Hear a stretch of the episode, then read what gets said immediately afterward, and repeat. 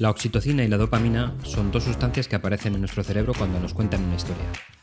Razón más que suficiente y poderosa para dedicar esta temporada entera a mejorar cómo contamos nuestras historias y cómo las aplicamos a nuestras presentaciones diarias.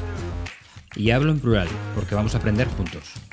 Necesito desarrollar este poder en mi trabajo y quiero compartir con todos vosotros lo que vaya aprendiendo. Si quieres que alguien capte tu atención, solo tienes que mostrarle tu intención de contarle una historia. Ya sabes lo que se dice, si quieres aprender de un tema, publica un podcast sobre ello. Empezaremos con los mejores recursos.